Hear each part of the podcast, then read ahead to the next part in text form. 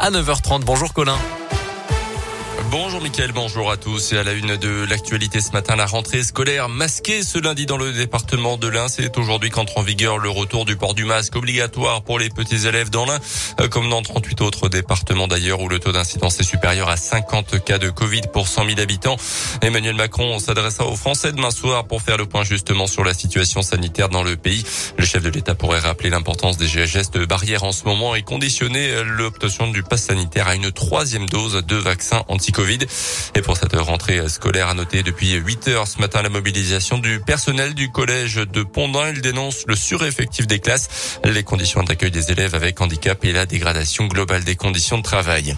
Dans l'actu aussi, une attente forte des victimes un mois après la publication du rapport choc de la commission Sauver. Les évêques annoncent aujourd'hui des gestes et un échéancier de mesures pour lutter contre la pédocriminalité dans l'église.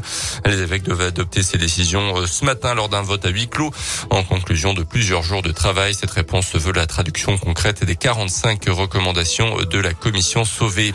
Les sports avec l'exploit de la Gielbourg hier soir sur son parquet d'Equinox face à Monaco, champion d'Europe en titre, victoire de 15 points 88 à 63. Un Bourg-en-Bresse qui est désormais huitième au classement et puis du foot avec la fin de la 13e journée de Ligue 1, la soirée et la soirée cauchemardesque de Lyon hier soir à Rennes, défaite 4 buts 1. Des Lyonnais complètement dépassés pendant tout le match qui ont qui étaient menés 4-0 jusque dans les dernières minutes de jeu. Un match à oublier donc pour les Lyonnais, place à la trêve internationale.